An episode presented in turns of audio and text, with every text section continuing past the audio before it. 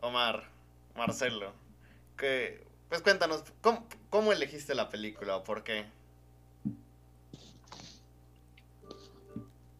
Hola, buenas noches. Bueno, la película la escogí para más que todo ver cómo funciona el cine boliviano más allá, ¿no? Quería, tenía la curiosidad.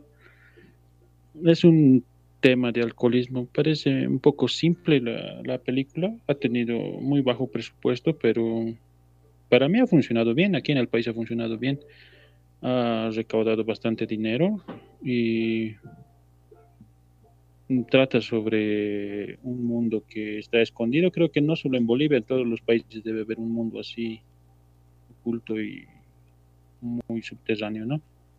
Por eso prácticamente lo escogí, para escuchar sus opiniones, para ver si el cine boliviano funciona más allá de, de aquí, ¿no?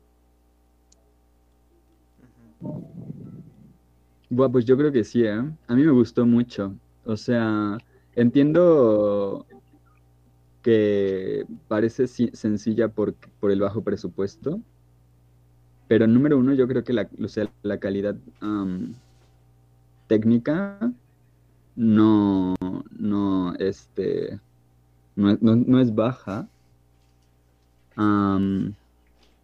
Creo que Ah, también creo que no la pudimos ver en, bueno, al menos no yo, no sé si fue que la puse en, no la puse en alta calidad, pero no la pudimos ver como en todo su esplendor, yo creo también, ¿no? Entonces, este, es lo que tiene ver las películas, este, en internet, pero, eh, pero yo creo que, o sea, hay muchas escenas, pero yo creo que particularmente esto que estamos viendo de la escena de la, digo, las múltiples tomas de la, del cuarto, tienen una iluminación impresionante. Y también hay otras, otras, otras escenas, como en la escena del entierro, donde es que no me imagino lo que les debió costar esperar a que se nublara, la luz estuviera correcta y que empezara a llover. Creo que incluso era como granizo. Entonces, yo creo que yo, a mí lo que, lo, que, lo que veo en esta película es que es una película muy honesta, cruda, cruda también en parte por la cinematografía. Es decir, yo creo que la, la cámara y las tomas son más allá de simples, crudas, que son reales, ¿no? Sin, sin, sin retoque, sin mucha postproducción, sin alterar la, la luz en, en, la computadora, sin, sin, aportar efectos ni, ni, nada, ¿no? O sea, es, tal cual lo que captó la cámara en su momento. También el diseño de, o sea, la preproducción, o sea, en el sentido de la, la, la, los, las locaciones, ¿no? Que son reales, que son, que no solo son reales, sino que, sino que están vivas y en movimiento, que parece en parte documental, en parte ficción. Creo que incluso muchos de los actores me da la impresión de que fueron casteados ahí, en, ahí mismo en la escena. como, bueno, como lo, hacemos muchas veces ah, cuando intentamos hacer películas amateur, pero al mismo tiempo eso, eso aporta una, una,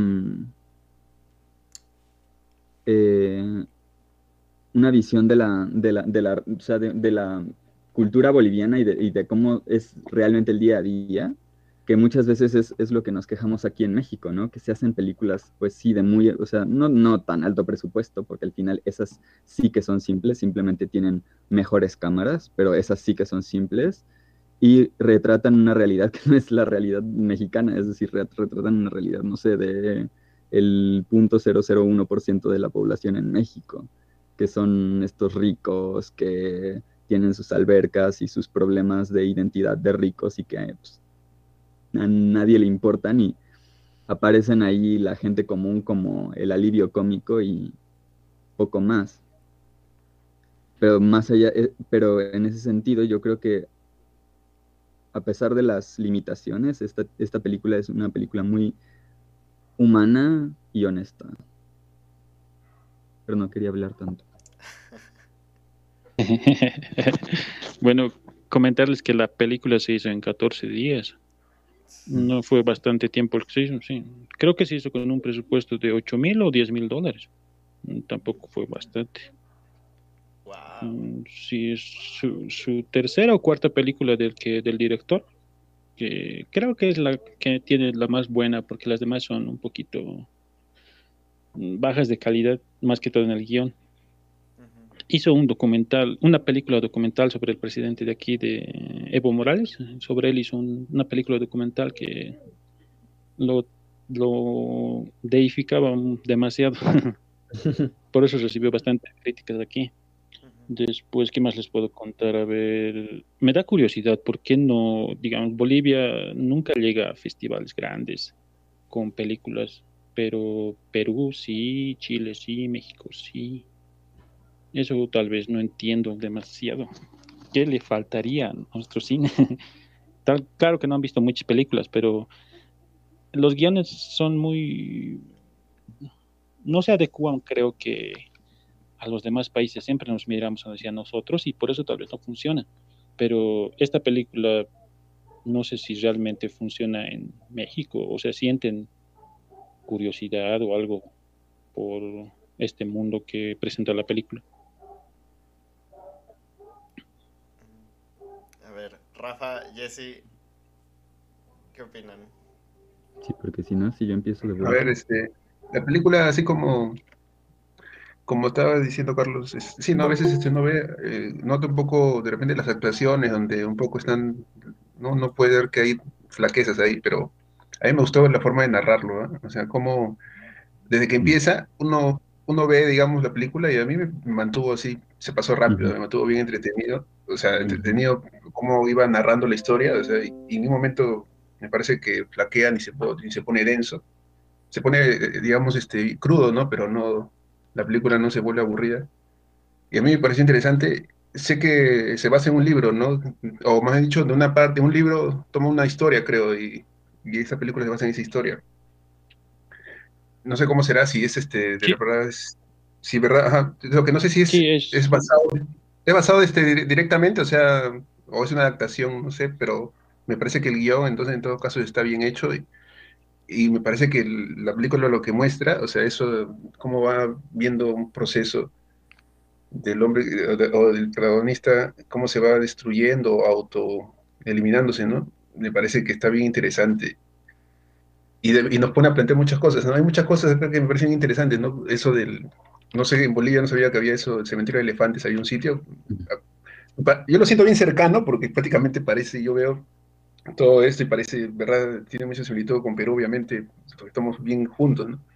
Pero eso del cementerio de elefantes acá yo sí no había escuchado, que había lugares donde iban ahí, eh, digamos, a, hasta el final o iban a, como, digamos, a, a morir nomás y después otros puntos también, cómo muestra la sociedad, ¿no? Cómo puede influir desde la violencia o todas esas cosas de, y al alcoholismo y todo descendiendo hasta un, un final trágico, como vemos acá. Y, y también este, me parece que, que yo lo, lo- lo más destacable a mí es el, el- lo potente que es. Eso me parece bien, me dejó bien sorprendido esto, lo potente que es este, la película en sí. Sí, Rafa. Bueno, la, la película sí está basada en las narraciones de un escritor igual, que se dedicaba así a, a- a beber mucho. Él escribió bastantes narraciones. eh, se llama Víctor Hugo Vizcarra y el director trató de seleccionar bastantes relatos y convertirlo en una película, ¿no?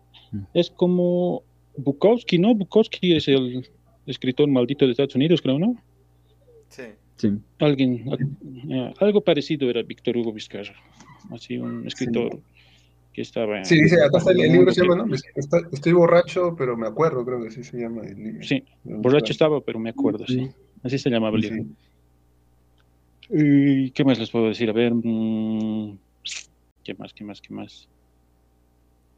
Mm, me da, me da un poquito de, de rabia que no llegamos a certámenes internacionales, no sé por qué. Tenemos bastantes buenas películas, ¿no? ¿Esta película es bien Pero- destacada en Bolivia? ¿Es bien destacada en Bolivia? O, o sea, eh, eh, o, o no le, o, mm, digamos, este, solamente, digamos, es, digamos, a nivel internacional eh, ha destacado, no sé. ha llegado a un festival de Colombia y ha ganado como que mejor guion, creo, y mejor actor o algo así. Pero en Colombia. Pero más allá, ¿no?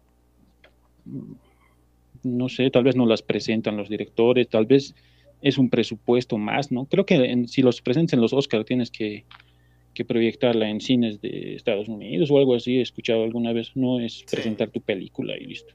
Sí, es una, ¿sabes? Este... Bueno, era una regla que ya se quitó por... Eh, primero que nada necesita, perdón, influencias. o sea, no influencias, sino como los contactos. O sea, Guillermo del Toro, Iñárritu y todos estos son compas.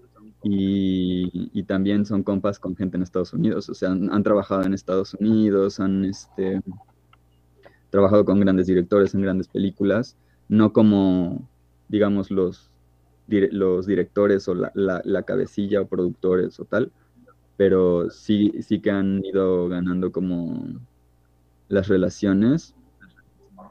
Y también ah. O sea, piensa, tú también que, por ejemplo, acá en México hay organizaciones de mucho, mucho dinero que, que pues apoyan, o sea, de nuevo, a esas organizaciones tú tienes, tú solo pues, es, difícil acceder, tú necesitas como pues, meterte ahí con la gente y sobre todo con la gente, ¿no? Ah, pero pues ya, ya que mm. estás en una, una organización tan grande y que tiene tanto dinero y que obviamente tiene sus propias influencias, pues ya tienes acceso a muchas más oportunidades. Pero si quieres, o sea, en, en, aspectos técnicos yo creo que también te puedo decir particularmente algunas cosillas que... Sí. Que de esta, en esta película en particular, ¿no? Que serían más o menos el, el el, hay, hay como aspectos teóricos del uso de la cámara y, demás, donde a veces cambia tan radicalmente, por ejemplo, el ángulo que te confundes, como de no sabes a quién estás viendo, o como que da la vuelta completamente, o es un poco a veces difícil ubicar. Sobre todo pienso en estas tomas de, de la lucha libre o de, de de algunas, algunas restaurantes donde entran, que es un poco difícil ubicar por, la, por los ángulos que toman, ubicar el espacio. Ah, además de esto, eh, me parece que está doblada, es decir, como que, El sonido es bastante malo, ¿no? Me parece que lo que hacen es grabarse con la cámara y después grabarse en una sala de como de grabación. O sea, repitiendo los mismos diálogos que dijeron en la... Y eso puede que no, no Me parece, me parece que, le aporta como estilo y a mí no me parece, a mí no me disgusta que se doble la, las, que se doblen las películas. Pero mm, en el sentido de que aunque sea en el mismo idioma, no, no me parece mal que, que, se use esa técnica. Me, de hecho me ha dado curiosidad porque creo que se puede explorar más. Pero mm. yo creo que es algo de, son cositas así como que que no que como que sí falta poquito para llegar a un, a un un nivel como muy alto. Pero yo creo que, o sea, está bien. También, también yo creo que requiere tiempo, ¿eh? O sea, de, de historia, de, de, que salgan muchas películas buenas o algún, no sé. Quizás simplemente es mercadotecnia, o sea, publicidad, no sé. Ah. sí. A mí, esta película. ¿Alguna otra opinión? a mí, esta película tiene dos cosas que la verdad me encantan. Bueno, primero que nada, como que, para mí, siempre me han gustado estas películas que se desarrollan en un solo espacio. Bueno, esta película no es exclusivamente de un solo espacio, pero me gusta cómo explota y aprovecha este cuarto donde está el protagonista. Y eso de verdad me encanta. Porque demuestra que no se necesita tener como eh, muchos escenarios y cosas así. Me encanta que las películas hagan eso. Y otra cosa que me gustó mucho también es que se hace muy audaz y muy arriesgado hacer una película que casi toda la narración sea por medio de voz en off, de recuerdos del personaje. Mm. Eso se me hace muy interesante porque casi nunca vemos películas que se desarrollan de forma completa con eso. Y a mí la verdad eso me gustó mucho. Se me hizo súper interesante y dije, wow, o sea, ya cuando iba a la mitad de la película yo dije, que el hecho de que toda la película sea así se me hace algo maravilloso. También, yo nunca me voy a quejar porque los efectos de una película, ya sea de bajo presupuesto o de alto presupuesto, se vean como irreales o así. Porque pues a fin de cuentas esto, eso es como ver cosas técnicas. Mucha gente siempre dice, no, es que luego rompen la ilusión, pero creo yo que si la película logra tener esta buena ambientación, ya aunque se vean mal los efectos, eso queda a segundo plano. Por ejemplo, cuando tiene estas visiones de estas dos chicas en su habitación, yo sí dije, ay, como que, pues, el efecto de, de, de si hubieran usado una pantalla verde habría quedado mejor, pero, pues dije, eh, no pasa nada. Pero ya cuando vi que las estaba imaginando, porque justo en, en esa pared había dos dibujos de unas dos mujeres, dije, wow, eso, eso me encanta, me gustó mucho cómo, cómo aprovecharon al 100 todos estos rayones, escrituras, dibujos que había en las paredes. Y dije, ya, ya con, con esto que vi, wow, ah, es que de verdad se me hizo una película muy creativa. Sí hubo cositas que en momentos, por ejemplo, más que nada al inicio, el hecho de que tuviera esta como secuencia musical de créditos, sí dije, ay, como que parece más como un programa de televisión o algo así. Pero ya en términos generales de la película, creo que me gustó mucho. O sea, como dice Mora, tiene mucho valor. Y aparte también, uh, creo, uh, bueno, esto ya es opinión muy, muy personal. Cuando yo le estaba viendo, recuerdo la escena donde están estas dos chicas, la Marta y la... Ay, Marta y... Y la otra, y Miriam, y Miriam. Ajá. Que todas empiezan con M, ¿no? Ajá, sí, sí, y la otra es Malena. Y las M's les dicen. Ajá, las M's. Y que están ellas ahí como en la ciudad y dicen que pues se vendían. Yo dije, wow, qué bonita ciudad están mostrando, porque me gusta que tengan todas estas, eh, me gustan mucho estos pueblos, estos municipios que tengan, que tienen estas escaleras enormes y, y yo dije, wow, o sea, parece como realmente no veo mucha diferencia entre cómo están mostrando ahorita esta, este pueblo, esta ciudad en Bolivia y algún otro pueblo de México. Y me gusta mucho que, que muestren este tipo de, de lugares. Que no digan, ay, vamos a mostrar esta parte de, eso, de la ciudad. ¿Qué pasó? Sí, esa, es la ciudad donde vivo. Esta, por eso también la he escogido, ¿no? Porque está filmada aquí en la ciudad donde vivo. Y es muy bonito, sí, tiene sus cosas bonitas y sus cosas malas, ¿no? Y otro, otro tema que quería plantear es eh, como la película va del alcohol, ¿no? También por eso lo he escogido. En Bolivia hay un muy alto nivel de alcoholismo. Creo que somos uno de los países que más consume alcohol. Bueno, pero cada vez que, la gente se pone a beber, siempre toma hasta que ya no puede no sé si en otros países es así, si hay una fiesta de matrimonio o cualquier otra cosa, siempre la gente bebe hasta más no poder. Pero siempre me da la curiosidad si así es en otros países, ¿no? O se controlan o tienen una cultura más, más refinada, digamos. pues respecto a eso, yo creo que el... Hola. Ataque. ¿Cómo le va? Hola, Toque. Em, bien. Hola, eh, perdón la interrupción y la llegada. No, no, dale, dale.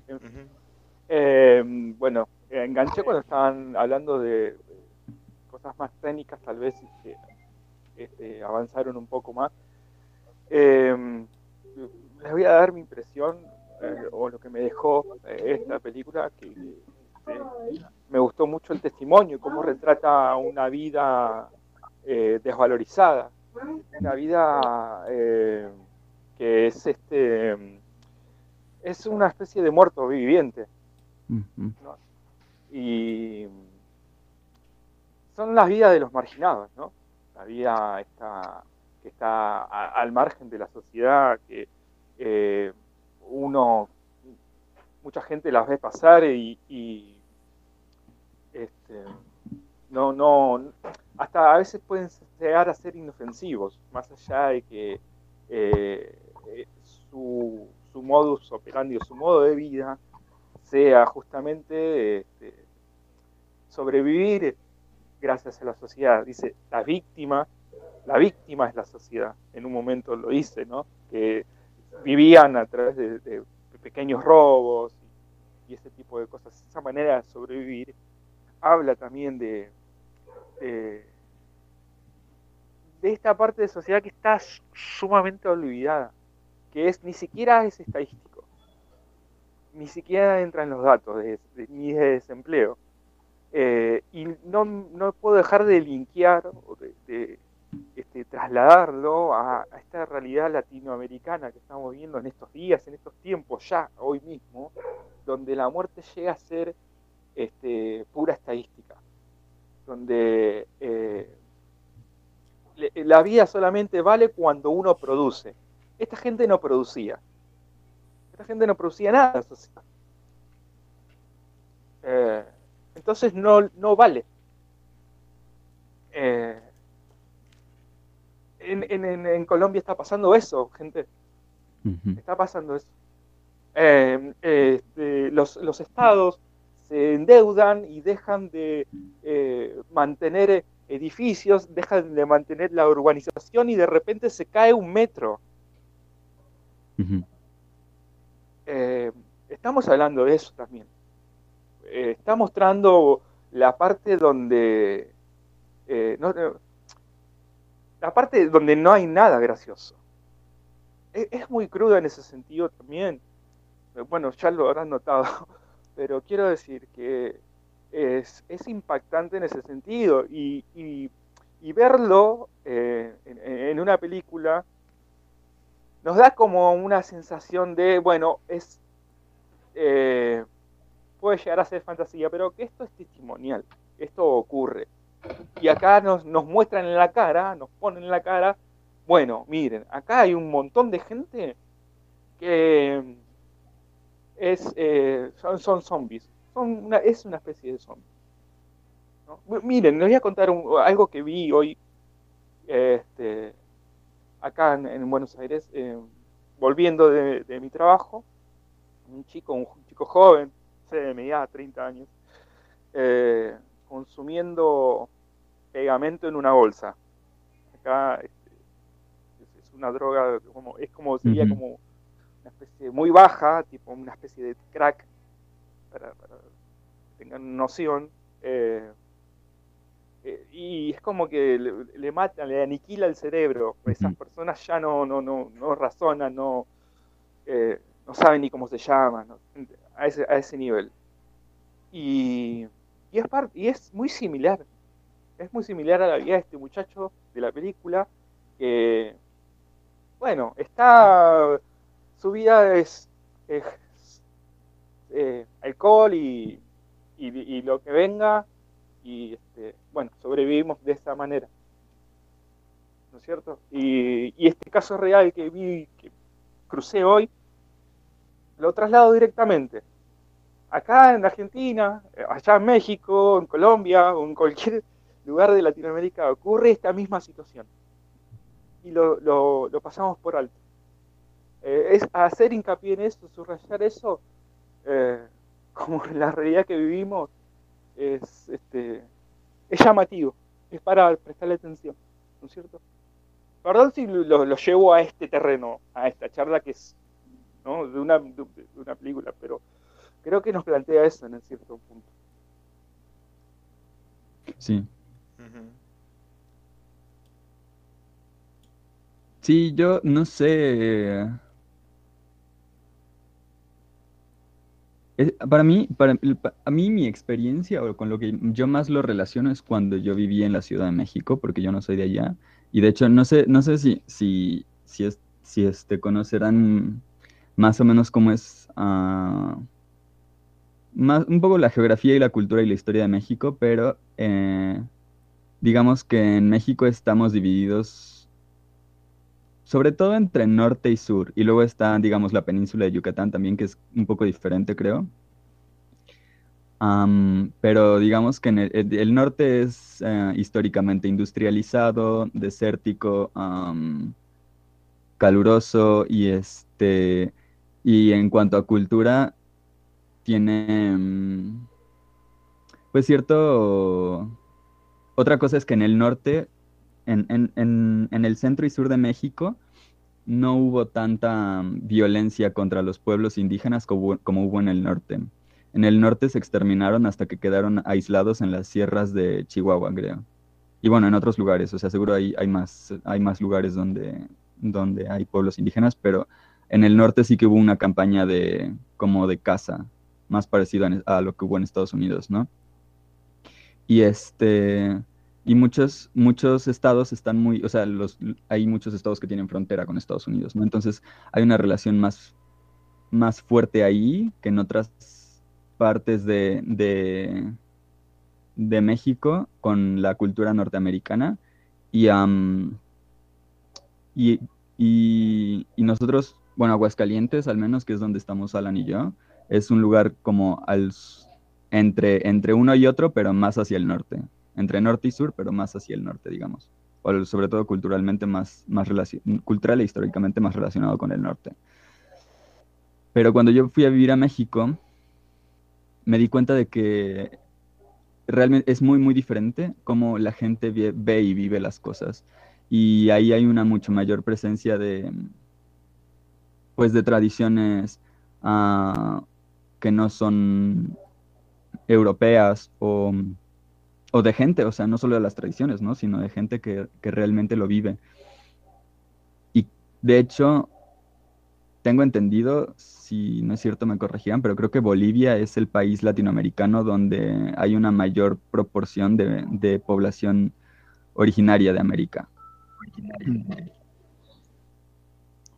Mm, sí, Entonces, digamos, indígena dices, ¿no? ajá. Sí, y Sí. este, Yo pienso que sí.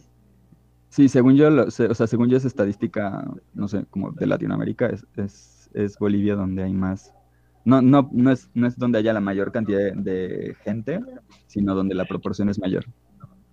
Y, y digamos que acá en México lo parecido es la Ciudad de México o la península de Yucatán, o bueno, el sur también.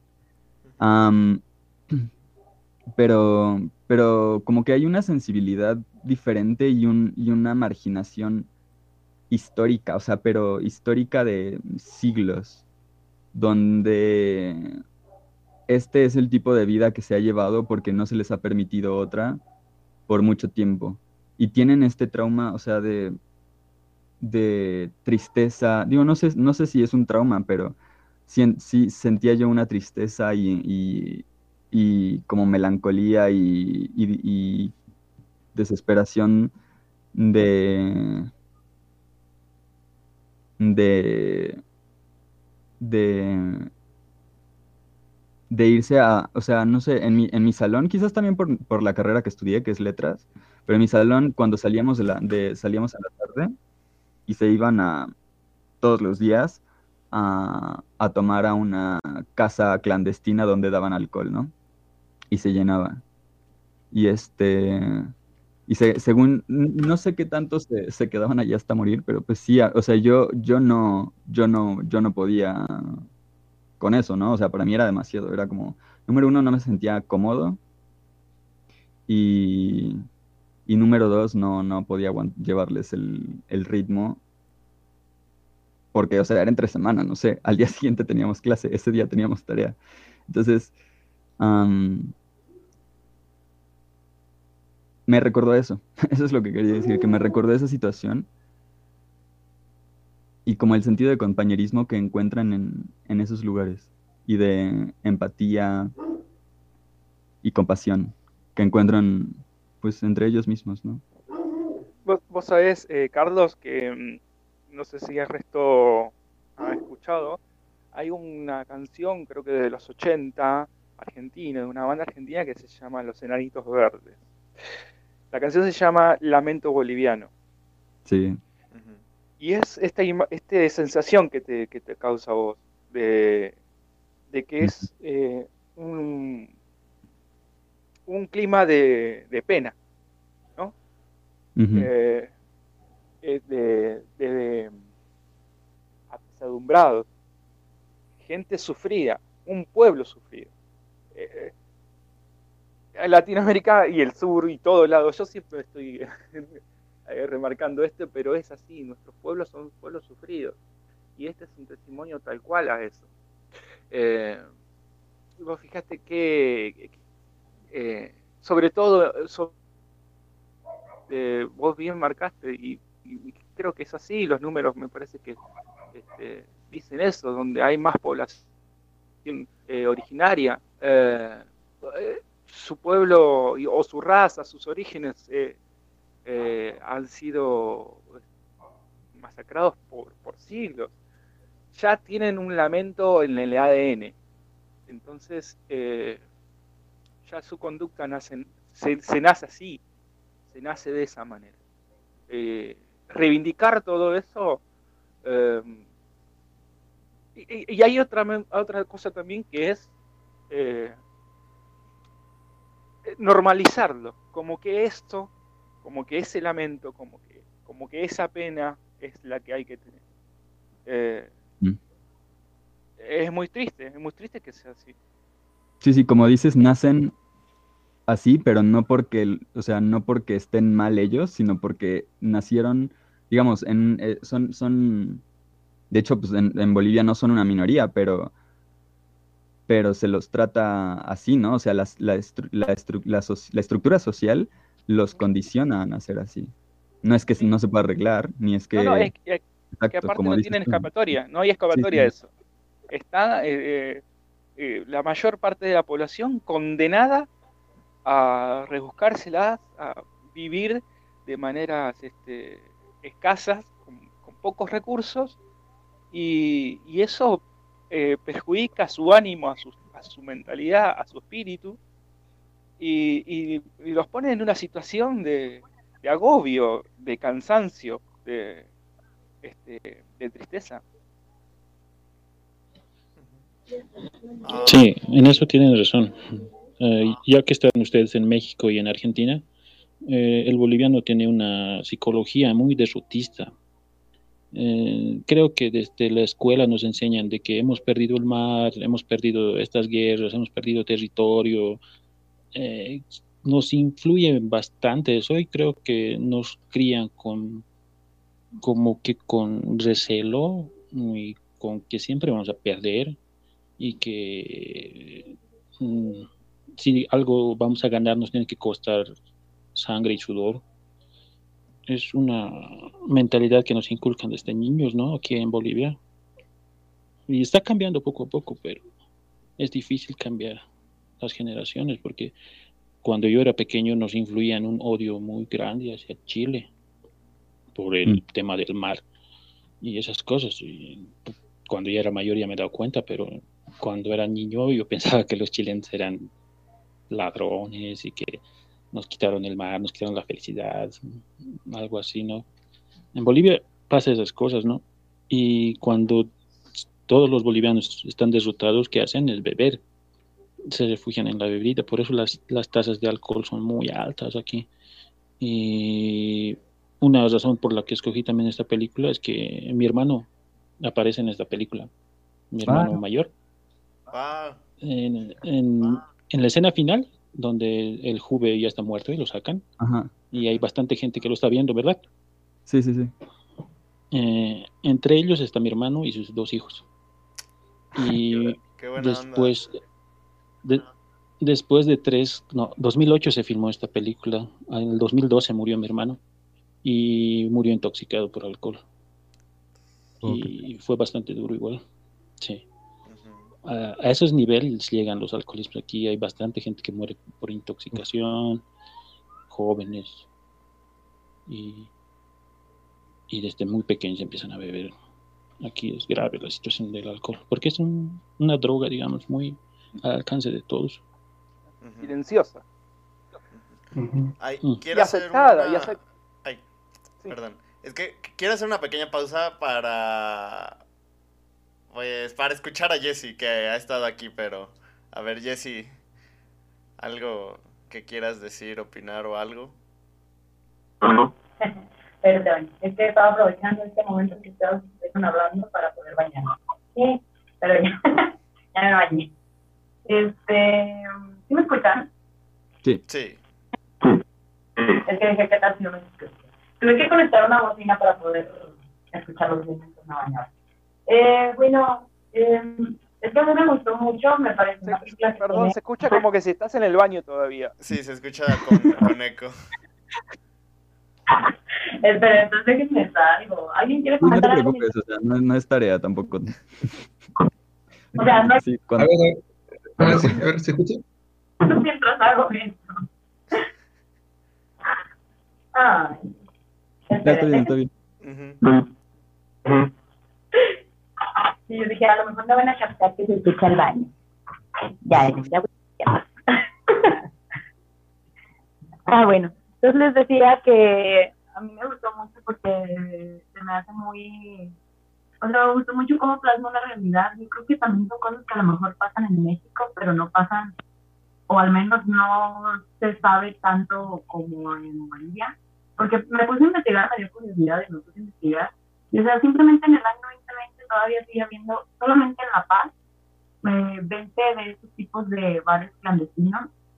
Que digo, a mí fíjate, me hizo muy curiosa la escena al inicio de am, cuando va entrando, yo creí que, que iba a ser como una noche así de, como de reventón, ¿sabes? O sea, nunca me esperé que Hubert iba a morir ahí. Se va a ir ahí para como disfrutar de, no sé, una semana de queda, o sea, disfrutar entre comillas, porque me refiero a que dentro de su pensamiento a lo mejor eso era. Pero cuando iba subiendo, la señora que dijo tan normal, como de, que no debes de salir, que nada más te va a dar tus padres y tal, y no sé qué. Y dije, ¿qué pedo? La neta no la van a dejar para nada. O sea, sí se me hizo muy impactante, se me hizo muy triste, de verdad me dejó con una sensación como de nostalgia, de tristeza, o sea, me quedé como que, "Ey, ¿cómo es que eh, tu contexto no condiciona a ciertas circunstancias y que tú tomas después de eso decisiones? Digo, también la traición que le hizo a su, a su compa el libre por dinero para seguir su peda final, o sea, por decir su peda líquida. Eh, o sea, fue un proceso muy fuerte, yo creo que también como para él, que es como, yo sé que es un personaje, pero como para una persona, porque él era su único amigo y lo dijo, que era su único amigo, hicieron un pacto de sangre, que no sé si a ustedes les pareció, pero a mí me pareció muy real, entonces yo siento que esa escena literal se cortaron, porque hasta como se veía así el que así, entonces, no sé, a mí me dejó una, una sensación muy triste, la verdad, me dio mucha, me dio mucha tristeza, creo que sí es algo que pasa, y sabes, lo más, lo más triste es que a veces se tiende a normalizar, o sea, cuando ahorita preguntaban de si eran cosas que pasaban, por ejemplo, en México, eh, es que recordé varios amigos que tengo que neta es como que eh, llegan, tú sabes que están en un nivel ya de alcohol y les vale madre y siguen tomando. Y a veces les dicen así como que, bueno, pero como que, güey, o sea, no mames, están saliendo madres, o sea, mejor llevamos nosotros. Y no, güey, no pueden. Y, o sea, los ves a mí bien y siguen en el mismo estado y. O sea, digo, ay, no, es que yo creo que los tienden a normalizar tanto como de decir, no tengo ningún problema, todo está bien, no estoy súper bien yo, no pasa nada. Y la neta sí es un, o sea, yo creo que pasa como con cualquier cosa, otra cosa es que el alcohol esté legalizado, pero yo imagino que también pasa como con el consumo de tabaco, el consumo de drogas, ¿sí? Eh, se me fue la onda porque me, me, me desinspiré del baño, pero eh, no sé, la verdad me gustó mucho, la verdad, ay no, tanto tú lo escogiste, ¿verdad? Estuvo muy triste. Pero sí, me gustó mucho el contexto, me gustó como eso de la condición que, como la, la misma, es que sabes qué, también lo que yo veía mucho era eh, cómo si, no, somos condiciones de nuestro contexto, porque también, sí o sea, el, este Juves no tenía redes de apoyo para nada. Creció en una familia que no lo quería, en el que era golpeado, en el que lo corrieron a los 14 años y empezó a consumir desde los 14. Entonces también para él crecer de esa manera era su única salida, se consiguió personas que eran sus acompañantes, que lo pues como que se sentía obligado, pues eran sus redes de apoyo para él, pero que era la misma cosa, o sea, todos iban en el mismo camino, en la misma dirección y no significaba que fueran mejorando, pero al menos ellos se sentían obligados entre ellos. Cuando se empezaron a separar, los con lo que vivieron, lo de asesinar a estos otros, eh, creo que eran peruanos, ¿no? los de otros estados, eh, que los obligaron a, a robar los carros. Eh, todo eso, o sea, todo eso que vives, que te separa tu tiempo de este otro que era tu único mejor amigo y que lo puedes saber y te traiciona, bueno, lo traiciona por un poquito más de barro todavía, aunque a mí me parece una cosa muy real, yo creo que son cosas que sí pasan, que uno no sepa es otra cosa. Ahorita les iba a decir eso de que yo lo había investigado, porque me dio mucha curiosidad, investigué eso. Yo al principio también no entendía que se llamaba Cementerio de Elefantes, digo, te dan un contexto al inicio pero cuando te lo plasman al final dices, no manches, está muy triste y se me hizo muy triste que existan todavía tantos lugares así en, Bolivia y que lo hace la gente, o sea, también qué tan mal tienes que estar tú como persona para que no te importe la pues la, la, la vida de otra persona, o sea, tú le rentas, tú le das alcohol, tú lo metes al cuarto y todo, y tú no tienes ninguna sensación con eso, o sea, de verdad se me hace una cosa muy deshumanizada de ese tipo de personas que tienen estos bares, porque, pues, o sea, independientemente de que tengan un problema de alcohol, ellos saben a qué van a ir y los dejan ahí. Ay, no sé, ya no, ya no sé qué decir, la verdad. A mí me gustó un montón, es muy triste, me parece una muy buena película. Eh, de hecho, yo ya se la recomendé a muchas personas, porque a mí me gustó mucho, me hace muy, muy atenua a la realidad y, y no déjenme, sigo cambiando, me estoy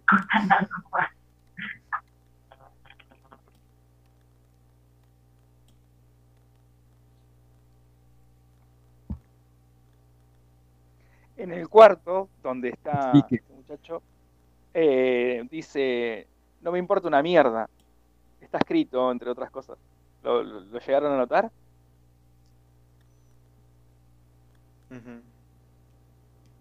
No. Sí, sí, en una pared dice, no me importa una mierda.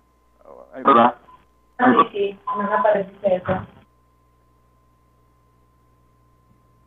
Sí, y, otra cosa, hay una perspectiva interesante que, que de, cámara, que es eh, filmar el, el mercado o, la feria desde el barro, desde abajo, eh, donde podemos mm. ver que es una película hecha desde los abajos de la sociedad.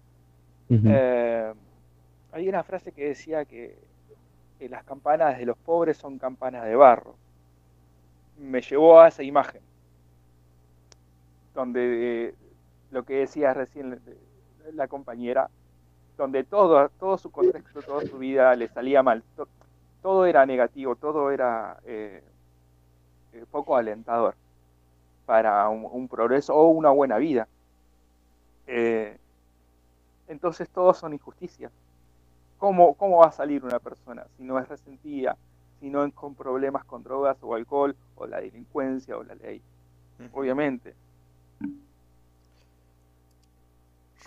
retomando eso que estaban diciendo del alcohol, bueno, creo que Mora, Jesse y yo, pues lo conocemos mejor. Bueno, conocemos este ejemplo que voy a dar porque vivimos aquí. Por ejemplo, aquí en Aguascalientes, la ciudad donde vivimos, pues cada año se celebra una feria que es la Feria de San Marcos. Me, esto me causa mucho me causa mucho contraste porque el otro día yo me fui al jardín a jugar con mi perro, estábamos mi abuelita y yo, y de repente mi abuelita me dice, "Oye, y este año ya se empezaron a poner como las tarimas donde los viejitos bailan y los puestos para comer y los juegos de la feria." Y le dije, no, abuelita, no, pues, no, este año no va a haber feria. Y me dijo, ay, es que pues me gusta mucho ir al Jardín de San Marcos y cosas así. Y menciono esto porque, digo, mi abuelita tiene 104 años y ella siempre, la imagen que ella tiene de la feria son los juegos donde pues vas ahí a dar tus cinco pesitos para ganar algo, ver a estos viejitos que se juntan junto a un jardín a bailar, caminar por todos estos puestos. Pero si tú le preguntas a gente, pues sí, a chavos como de nuestra edad, como, pues sí, básicamente la feria para ellos es como ir a un lugar que se llama El Encierro, donde hay un mar de gente y lo único que haces es tomar en la vía pública. Y por eso hago este contraste, porque ya mucha gente se refiere a esta feria como la cantina más grande de México, porque pasó de ser una feria, algo cultural, algo donde se celebraba justamente este santo, a San Marcos, hacer una festividad de tres semanas donde lo único que se hace es salir a antros, ir a beber y ya. Y me gusta. Apostar. Y apostar, exacto, ahí al casino y esas cosas. Digo, todavía debes, todavía siguen apostando un poquito por pues el andador cultural, traer, traer, traer conciertos, conciertos gratuitos y cosas así. Pero ya la feria es mucho más reconocida por, pues sí, porque puedes ir a beber a la vía pública y estas cosas. Por eso como me gusta, me gusta este paralelismo de que siempre que mi abuelita me pregunta por la feria de San Marcos, siempre se acuerda pues de lo que para ella y de lo que en sus tiempos representaba la feria. Pero ahorita ya pues para el gobierno es mucho, es mucho mejor mantener felices a los jóvenes que ellos, ah, bueno, nosotros ah, preferimos simplemente tener nuestro cartón de cervezas, bailar en las tamboras y esas cosas, que pues tener una feria pues para festejar y esas cosas, ver desfiles y, y eso. Incluso pues también en Guanajuato, el Cervantino, yo fui por primera vez a ese festival. Y sí, o sea, tienen cosas culturales, pero me acuerdo que mi mamá siempre me cuenta que ella, una vez que fue al Cervantino, le tocó conocer a Dalí en persona. Pero pues ya es también el Cervantino, uno de los festivales más culturales de México, pasó a ser un festival donde la gente va y lo único que hace es beber y beber y beber en la vía pública, porque está permitido. Ya, ya como decía Marcelo, pues se normalizó. Una especie de degradación cultural, ¿no? hay una degradación, obviamente que también hay una degradación, porque conviene más, como decías, eh, mantener a, los jóvenes, a, la multitud este, eh, en, bebida y como, como, en una pileta de alcohol y, listo. Es, eh, les es más provechoso eso que haya una atención a, a, ciertas raíces, a ciertas este, eh, cuestiones de, del lugar, algo que anime a las personas, bueno, decías que apareció Dalí en un momento, bueno, eh, ¿qué más este, incentivador, motivante a nivel cultural, artístico, eh, que, esa clase de cosas? No, es más fácil, es más barato, es más maniable este, mantener a todas las personas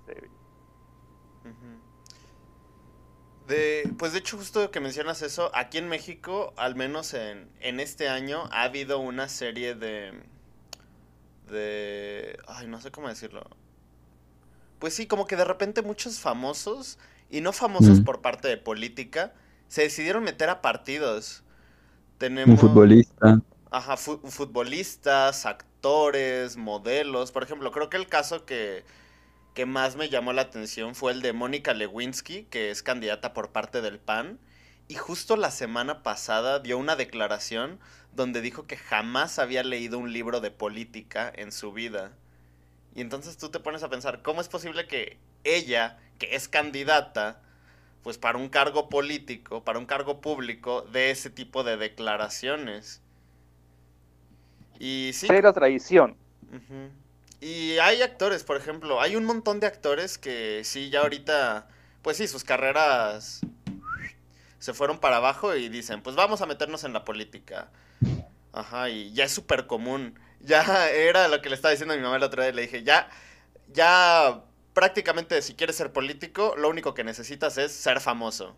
Y con eso ya te garantizas, pues, que puedas participar en elecciones. Porque ya ni siquiera se encargan de, de tener las mejores propuestas o no. Ya simplemente vamos a elegir a alguien que es popular, alguien que la gente conoce y pum, se postula para algún cargo. Sí. Aunque yo no creo que haya que decir... es peor, ¿no? No creo que haya que decir que, bueno, que, que porque lo que, lo que quería recuperar lo que dijo eh, Omar de la de que nos dicen en la escuela que, que así somos, ¿no? Porque bueno, no, no, a, mí, a mí también me enseñaban, ¿no? Que no, es que los mexicanos tenemos el gobierno que nos merecemos porque no trabajamos y no sé qué tanto. Y luego creces y ves las estadísticas y los, los mexicanos están al tope de la cantidad de horas que trabajan a la semana. O sea, no hay países, hay poco, habrá pocos países donde se trabaje más a la semana que en México. La gente tiene dos, tres trabajos porque con uno no alcanza y nos enseñan que nos lo que nos merecemos esto porque no trabajamos.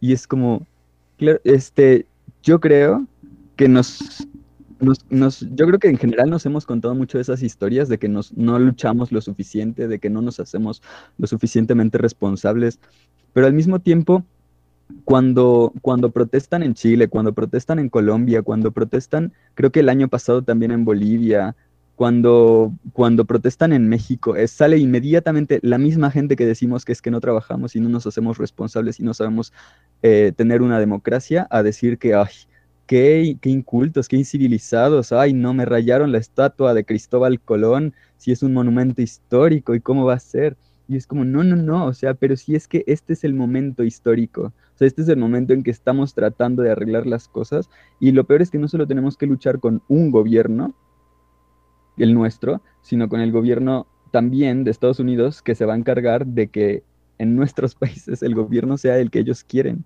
¿Cuántas veces hemos intentado tomar las riendas de nuestros gobiernos y cuántas veces nos han masacrado? O sea, pero en cada país ha habido multitud de masacres. Yo estoy seguro, o sea, aquí en México ha habido una cantidad inmensa, pero, pero estoy seguro que en, Latinoamérica también. O sea, sé que, que, Allende lo, lo derrocó la CIA. Actualmente se dice abiertamente y a nadie le importa. O sea, la CIA ya lo reconoció y todo, pero X. Eh, también creo que en Argentina pusieron, no me acuerdo, eh, no sé, eh, creo que tengo idea de varios dictadores latinoamericanos y no quiero confundirlos.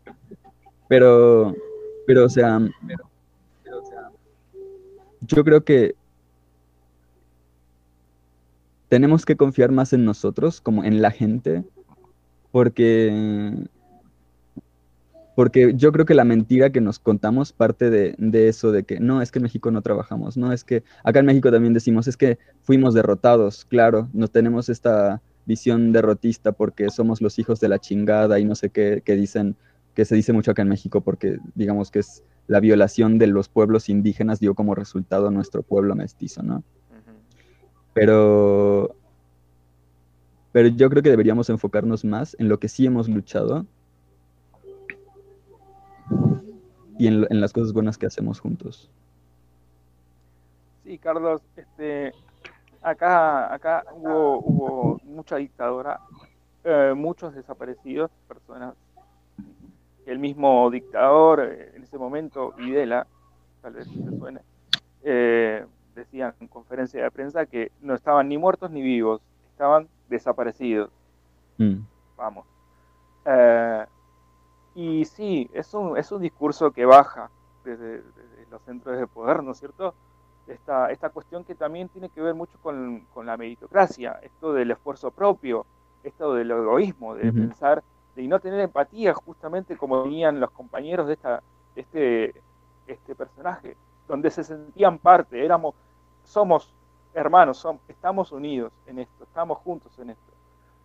Y, México, y desde México hasta Argentina estamos juntos en esto. Pasa esto. En todos los países, Bolivia, Chile, no somos enemigos entre los pueblos. A, este muchacho le dijeron que, los chilenos eran los malvados porque nos habían robado, habían robado el mar.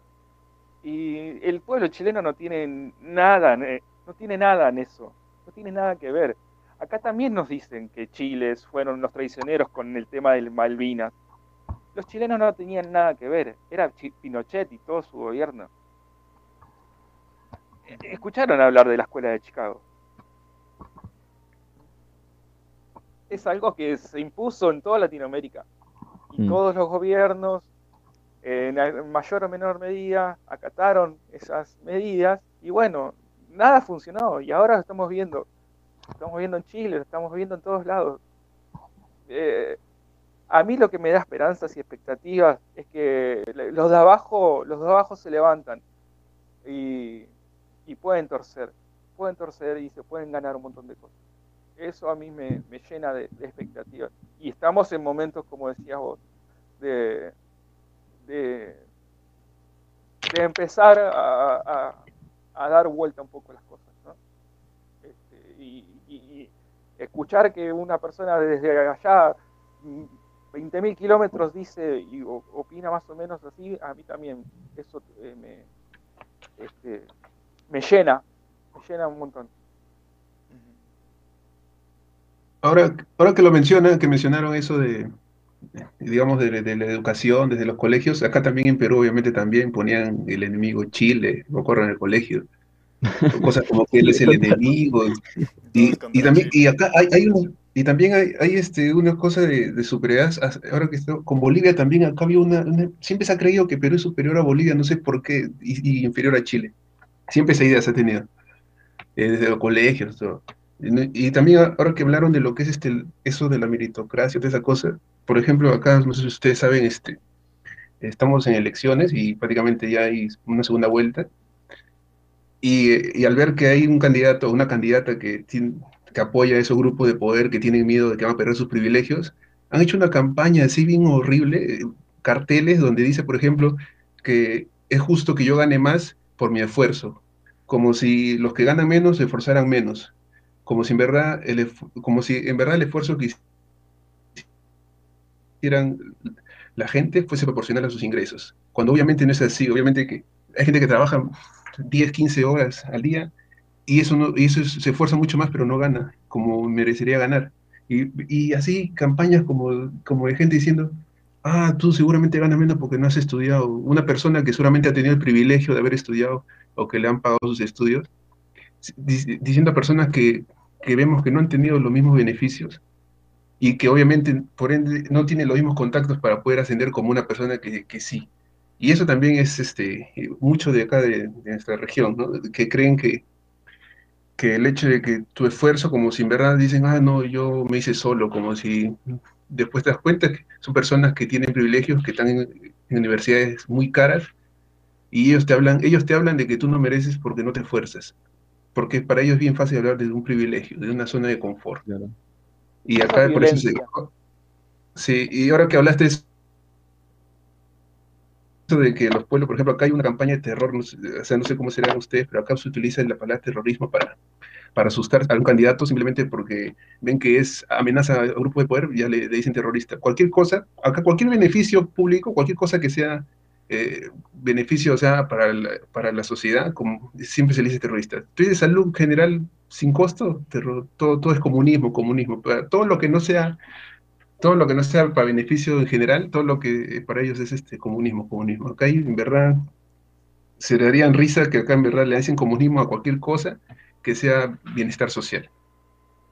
Y la verdad, este, ahora que estamos llegando, uno se da cuenta y a veces, este, a veces, este, uno dice, este, en verdad, eh, hay formas en las que, no sé, en verdad, son bien obsoletas las formas de atacar a ciertos este, grupos, digamos, de minorías, como le dicen, o en verdad es este, una campaña o digamos una forma en verdad de mostrar su miedo, porque saben que van a perder este, digamos ciertos privilegios y no les importa si, si matan en el camino personas, como no sé, el año pasado, por ejemplo, cuando sacamos a un, a un presidente que se quiso meter en el poder, no sé si vieron en noviembre hubo un, toda una marcha donde vieron muertos, todo, uh -huh. y hasta ahorita, por ejemplo, ni siquiera hay, este, no, no hay responsables de eso. Y, esa, y, esa, y esas personas que metieron a ese presidente de facto, este, ahorita esos congresistas, ahorita sus partidos han sido otra vez elegidos y prácticamente la candidata está peleando para ser presidenta, que tuvo que contribuyó en, todos estos años a que el país esté en una crisis como ahora. O sea, así de, de, terror está un poco la política.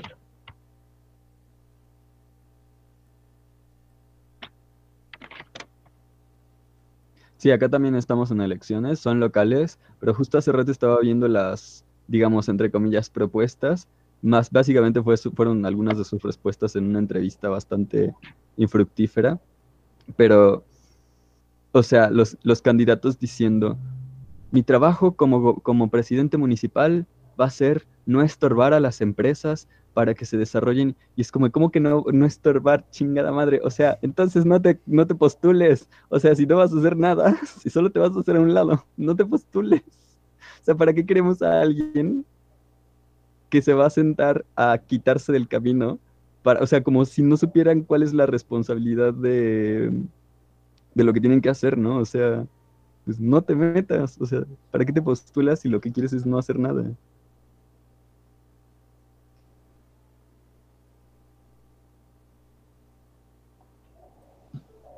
Cuando el agua, acá nos la cobran.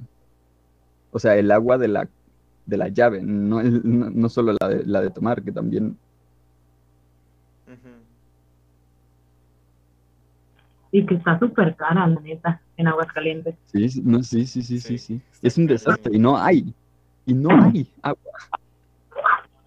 Y por algo se llamaba Ay. aguas termales, porque tenían aguas termales. Sí, o sea, sí sale agua caliente, pero se acaba. O sea, se está acabando desde hace mucho tiempo.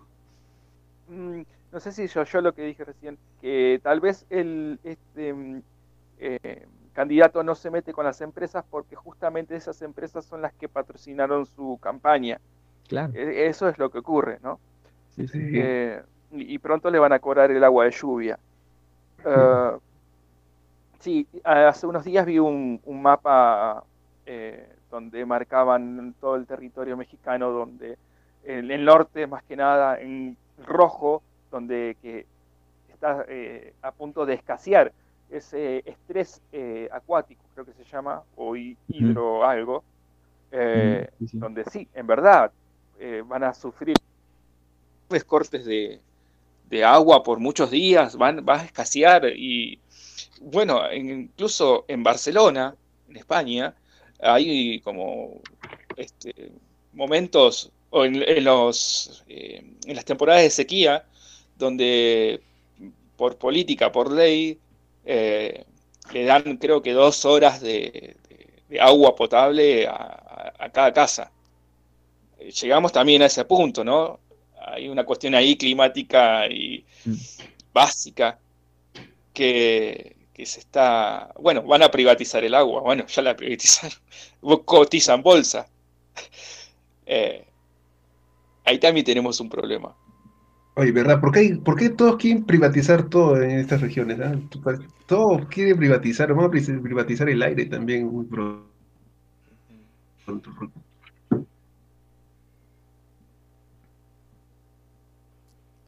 Ay, no sé. Ya sé, o sea, Es horrible eso. van con la banderita de que libre mercado y no sé qué, pero tú preguntas en, en Europa, en Estados Unidos, y ellos tienen agua gratis. O sea, como, o Esa, ¿verdad? Libre sea, van con la bandera de que no los... Sí, sí, sí, claro. Pero ellos no, no se meten en esas aventuras, ¿no? Y Lo cuando hay unas grandes, así como aerolíneas o no sé, este, bancos, este, ahí sí, el Estado que me ayude, ¿sí o no? Ah, eso sí. Ahí primeritos, ¿no? Sí, no.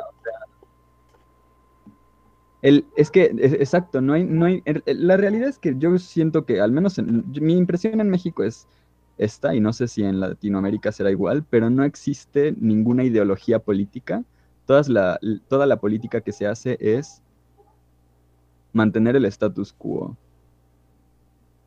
O sea, lo dirán de una u otra forma, dirán que darán dinero a la gente, dirán que, que, que van a repartir no sé qué cosas, pero al final, detrás de, todo eso, lo, que se sigue haciendo es darle dinero a los ricos, reducirles el impuesto, perdonarles los impuestos, o como le quieran decir el, el presidente eh, correspondiente, y, y dejarlos, o sea, en sus, en sus mundillos privados, o sea, sin problemas. Vender a Estados Unidos porque en nuestros países no se puede comprar, porque evidentemente nuestro mercado es bastante pobre porque no hacemos nada más que vender nuestros propios recursos a otros países. y, y ya. Ellos Cambiar para que nada cambie. Sí, sí. De hecho, no sé si sepan del conflicto que hay. Ya tiene unos años, yo creo que tiene como unos 5 o 6 años por el trasvase que se va a hacer en León, de hecho, de- para la presa del 40, para ir a Usurio. Quieren pasar esa agua hacia León para una empresa de, de zapatos, que ni siquiera es mexicana. Ya ven que León hace mucho calzado Mm, Sí, sí. esa empresa en particular ni siquiera es mexicana, pero se va a acentuar ahí y, y se va a sentar ahí y este, hay un pedo ahorita porque usualmente todos los, por lo menos todos los altos, no sé si Aguascalientes, creo que no, no tocan, pero por lo menos los altos de Jalisco recibimos agua de la presa del 40. Entonces, este, si, si, si desvían esa agua, no va a haber nada de agua hacia este lado. Y por lo menos Lagos de Moreno es es uno de los lugares que tiene más ganadería. O sea, ocupan un montón el agua, un chingo de agricultura. Entonces, eh, todos los ganaderos y todos los agricultores están en huelga desde hace creo que unos cinco años porque están quedando sin agua y se la están dando todo a esta empresa que no me acuerdo el nombre, lo voy a investigar. Pero mucha gente se puso así como en hubo mucho tiempo todavía, pero ya es un poquito menos, luego pasó la pandemia y es mucho menos pero sí han estado mucho tiempo así como exigiéndole al gobierno que por qué les van a desviar el agua a León cuando a León no les pertenece, por allá no debe de pasar, deben de bajar a.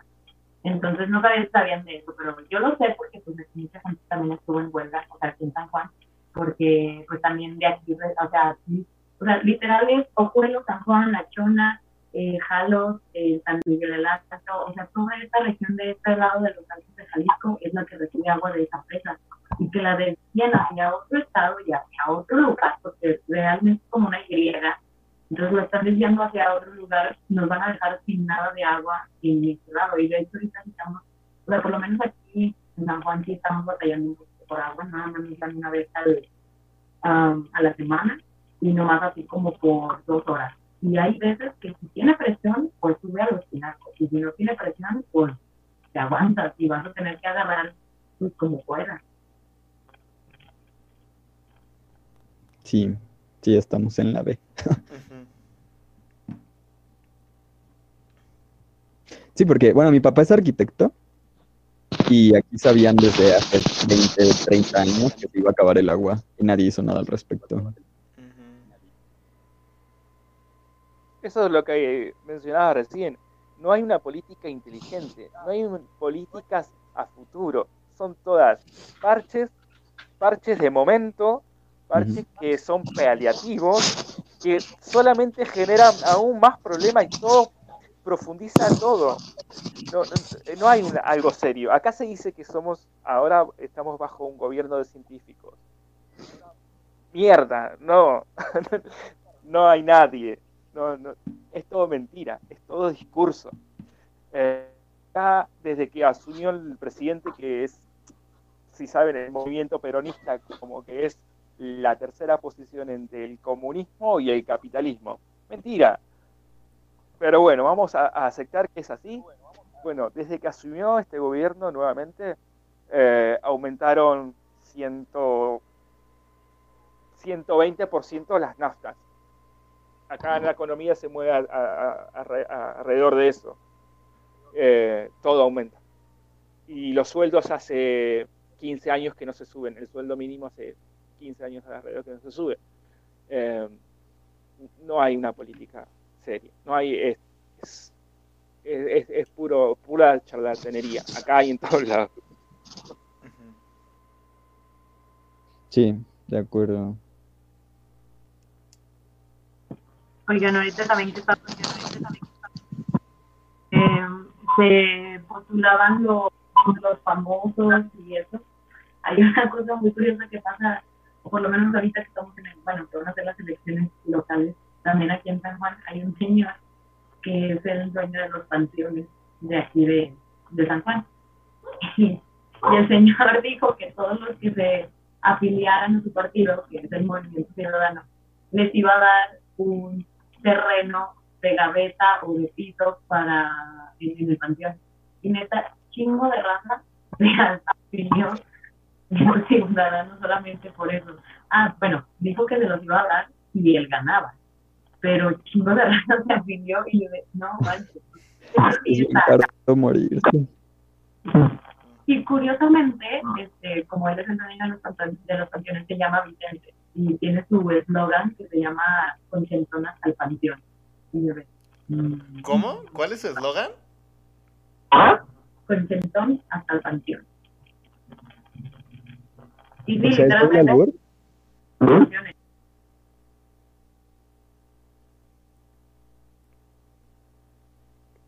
Yo, yo no capto el ¿Cómo albur. sería? ¿Manda? ¿Es un albur? No. Ah, sé que sí lo parece, pero es que aquí a los que les dicen, pues a todos, o sea, ya ves, a todos los que son Vicentes les dicen Chente, Ajá. pero pues este don, don, como él es el dueño de las canciones, pues dice Conchentón hasta el panteón, porque gana, ¿verdad? Que por cierto, él ya ha sido presidente hace como unos 15 años más o menos, y se volvió a lanzar. Que yo, presi- o sea, yo presiento, o sea, ya hablando muy de lo de aquí, yo sé que ni los van a conocer y ni van a estar, pero yo creo que va a ganar este señor. lo veo con muchas probabilidades de que la gente vote por él. Pues ¿Quién? Aquí para Aguascalientes un ex gobernador se está postulando para presidente municipal y cosas así. Exgobernador y expresidente municipal que estuvo dos años y medio en prisión por robarse dinero público. Eso sí. Todo legal.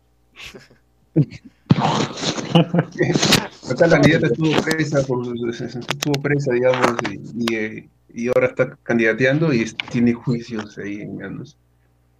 Y también Sí, un, un candidato, cuando vieron presidenciales, este era alcalde de distrito, era de- y al final se retiró del distrito para poder postular a la presidencia. Dejó abandonado, su, Gobierno de delincuentes. o sea, dejó abandonado todo su... Sí, acá también ha pasado que tres después de ser electos, ah, ya me voy. Ah, Voy a ser presidente. Dijo, ya va a terminar, pero a ser presidente. Nuestra presidenta municipal dejó el cargo para postularse como diputada. Ujú. Y siguió cobrando su sueldo de, Ah, sí. de alcalde. De... Claro, claro. Sí, sí, sí. Sí, es que piden permiso, no, no, no es que renuncien, piden permiso. Pero, No tenemos. sí. pero igual, ay, no sé, es que a- al menos la política aquí en Aguascalientes ya es- ah, está horrible. Bueno, De hecho, en el general secretario creo de. Finanzas, el secretario de Finanzas del país, termin- inmediatamente de que dejó el puesto, bueno, primero fue candidato a la presidencia y perdió, y, después de eso se fue a trabajar a HSBC. Y todo el mundo estaba como de, eso no debería ser, o sea, tiene un montón de secretos, contactos, influencias. No puede ser que un banco tenga acceso a esa cantidad de información y facilidades inmediatamente después de que el tipo ha sido secretario de finanzas. Qué irónico. Ah, ¿Vieron eh, eh, esta, esta cosita ya que mencionaron lo del panteón? eh, una de las de las políticas que iban a, a hacer en Colombia con la reforma tributaria era privatizar los cementerios. Que- Imagínense, en, en plena pandemia, Sí, sí. privatizar la muerte era, y, y sí, ¿cómo no se van a levantar? Ah, esto no entendía otra cosa de la película. ¿Por qué cuando enterraban dicen, eh, para que no nos miren, lo enterraban abajo? ¿Por qué? ¿Por, por esto de las alturas? No, mm, supuestamente es porque, digamos, para que no te mande maldiciones el muerto, digamos, para que mire hacia abajo y no sepa dónde está la tierra, digamos, de los vivos. Para eso más que todo eso. Y, y ahora eso también de que iban personas y las enterraban vivas, ¿no? Para que la construcción no tenga fallas, ¿no? Eso también. Wow, ¿eso es verdad? Y de ahí- No. Sí, y ahí leyendo un poco uno dice que la gente no vayas a pasar, dicen por construcciones, porque te pueden agarrar así un poco. Pero Nah. igual Rafa y, Eso pasa. Rafa y este Omar, no sé, bueno, tengo esta idea, cuando lo vi, se me ocurrió que les quería preguntar, porque no sé si viene como de la cultura inca, esa tradición. Porque según yo también hay como emparedados en las estructuras incas, ¿no? Sí, por eso Sí, digo, es bueno. como mito siempre. Mm. lo que yo conozco de aquí, digamos, que cada vez que hacen una construcción así de 6, 7 pisos, tienen que hacer un sacrificio a la Pachamama. La Pachamama aquí es la madre tierra. Y mm. en agosto es su mes, digamos. Y esa, esa fecha tienen que hacer un sacrificio. Y como va a ser una edificación grande, el sacrificio tiene que ser grande. Así que tiene que ser humana, ¿no? Mm. ¿Y eso todavía se hace? Hay leyendas, ¿no? Que dicen que dicen que hay en cada edificación hay, hay muertos, ¿no? Para que vaya bien la construcción, que resista. Más que todo es una ofrenda a la Pachamama. ¿Hoy en día se sigue dando eso? Sí. ah, wow. Sí. Eh, dicen ¿Ah? que es para ¿no? Lo mencionan en la película cuando entierran a el tigre. Ajá. A su amigo. A su amigo Sí. Bueno, entonces en Dubai, en Dubai son muy devotos de la Pachamama, porque están edificando los eh, estadios para el mundial y, están muriendo un montón de personas. Ah, en Qatar, ¿no? Es, sí, es que son ah, en Qatar. Es, que tienen una tradición, digamos, de que si entierran a alguien, ya han hecho un sacrificio a la Pachamama y no va a haber accidentes en esa edificación. Los albañiles van a estar tranquilos, digamos. Mm. Esa es la creencia también que se tiene. Muy costumbrista es aquí, costumbrista a, más no poder es Bolivia. Como tenemos esa raíz, digamos, indígena bien en nuestro corazón, difícil es quitar a ciertas costumbres, ¿no? O sea, está bien mientras no sacrifiquen gente para los edificios. sí, pero no, eso es, creo que cosas mm, que pasan, ¿no? En los pueblos alejados de la ciudad son sacrifican, sacrifican perros como si nada, o cabras, o llamas, o alpacas. Para ellos es normal creencias primitivas y esas personas, digamos, que estaban, ya que estaban hablando de política, esas personas indígenas han llegado al gobierno con Evo Morales y eso lo han arraigado más, digamos, lo han, puesto de moda, si se puede decir, y la gente ya lo veía más normal.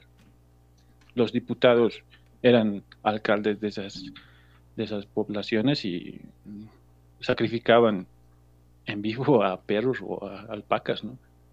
inauguraban cualquier cosa y... Sí, eso pasaba aquí.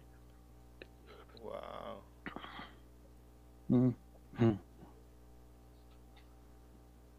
Sí, es difícil. Ah, eh, eh, tenía, tenía, también otra pregunta. Em, ¿Por qué eh, le dicen Albertos a, a, estas, a estas personas que, que, que compraban lo robado? ¿Compraban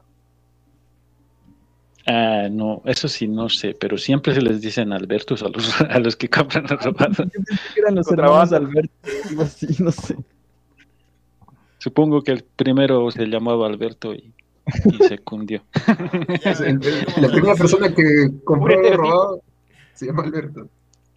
Que por cierto, también hablando de lo de la, lo de la, el hijo de la chingada, es verdad que él es hijo de, su mamá, que bueno, es de ahí, pero que también fue como una aventura con un extranjero, ¿no?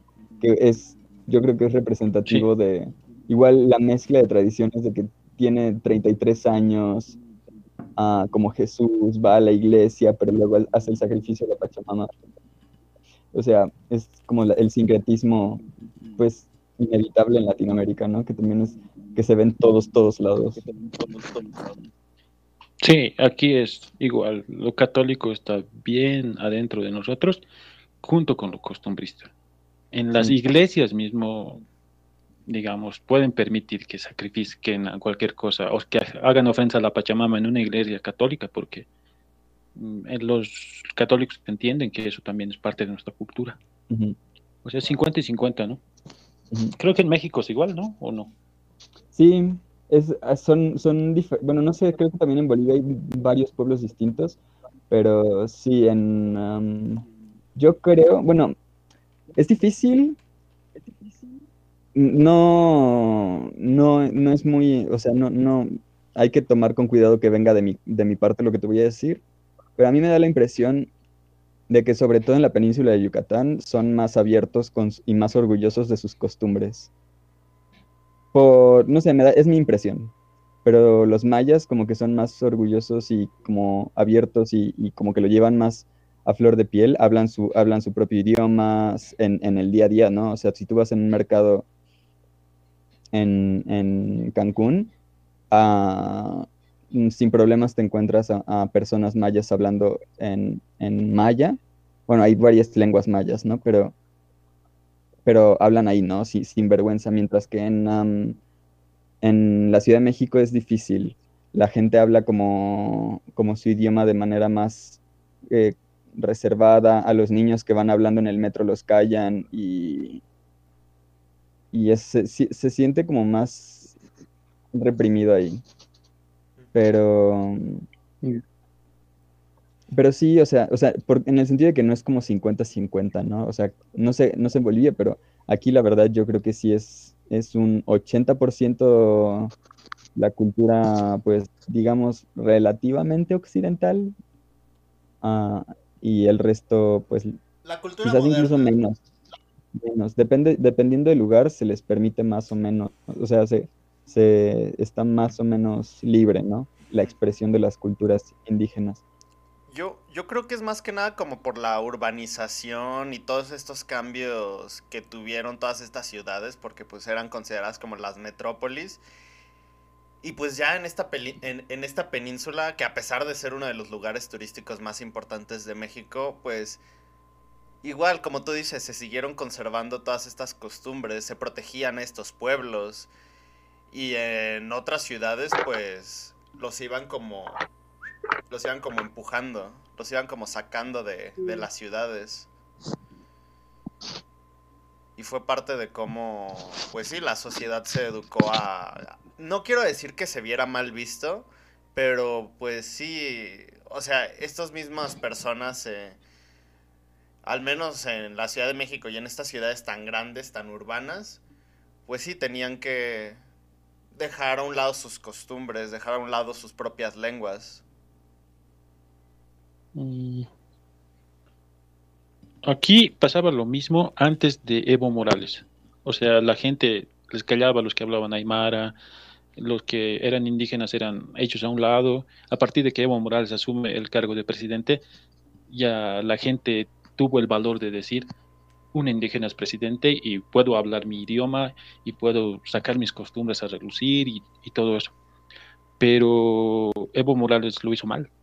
O sea, no tomó esas ventajas que él tenía eh, porque se pensaba que el indígena lo iba a hacer bien por ser indígena pero lo hizo muy mal. Hubo mucha corrupción, creo que más corrupción que con el otro lado de la derecha. Después no hizo muy buenas obras, más se dedicó a deificarse él mismo, a, a, a creer que él podía ser el único que podía hacer todo aquí en Bolivia.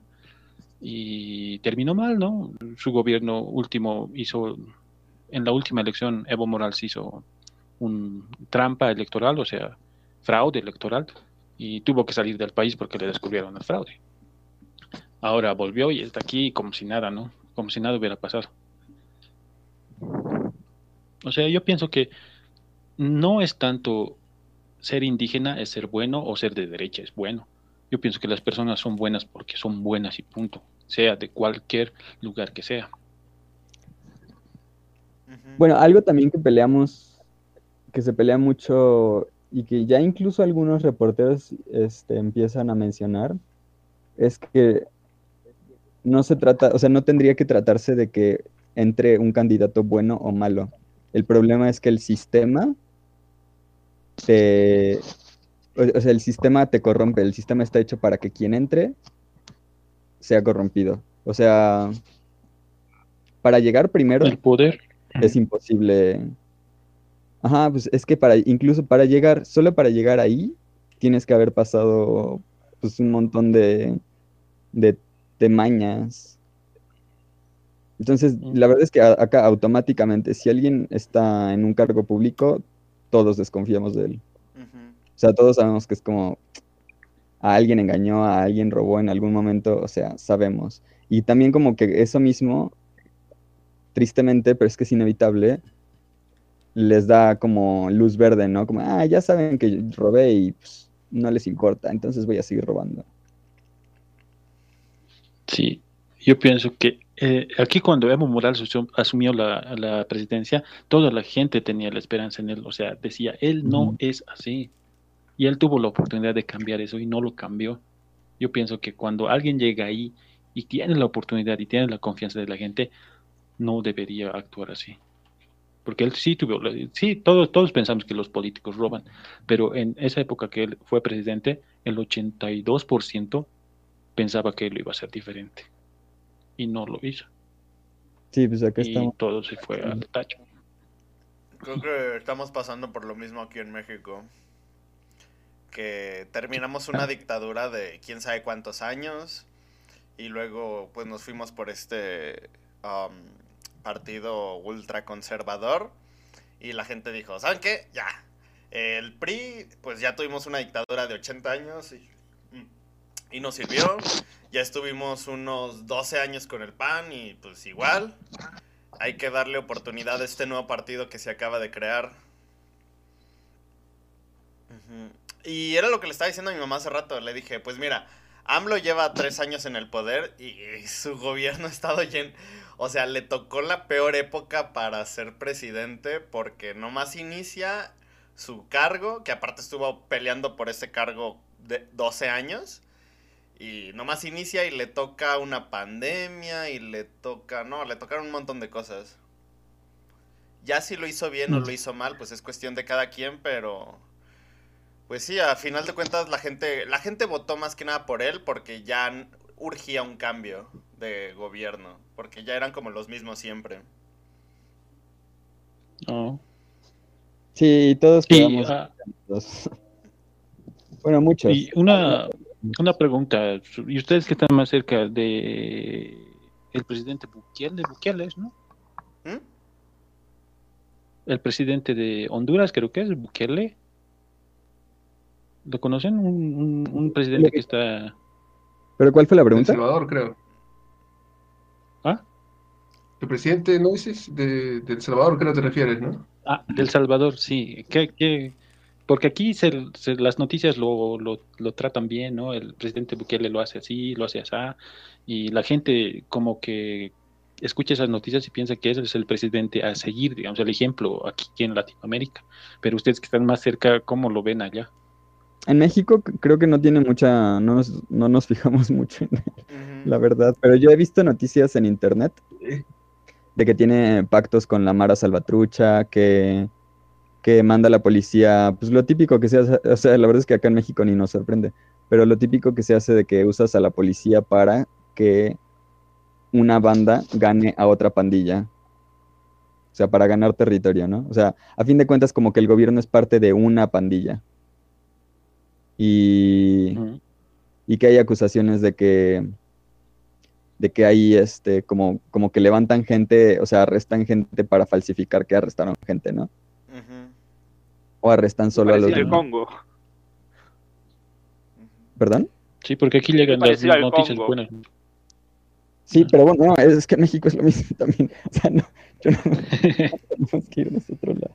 Ah, o sea, de hecho hay un tipo que, el secretario de Defensa, el, secretario de Seguridad Pública de, del, ¿qué fue? 2006 a 2012, está en Estados Unidos uh, siendo, no sé si ya está preso o ya fue el juicio o qué, pero me quedé en que estaba siendo juzgado por vínculos con el narcotráfico.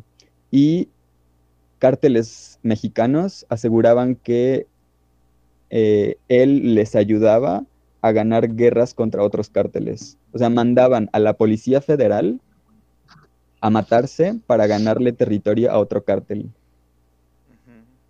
Y matando gente. Y eso fue, o sea, eso, ese, ese, eso ha dejado hasta, hasta ahora, esa guerra que, fue de 2006 a 2012, que inició en 2006, eh, pero no terminó en 2012, sino que creo que hasta, hasta el 2018 fue que ya dijeron como esto no va a seguir.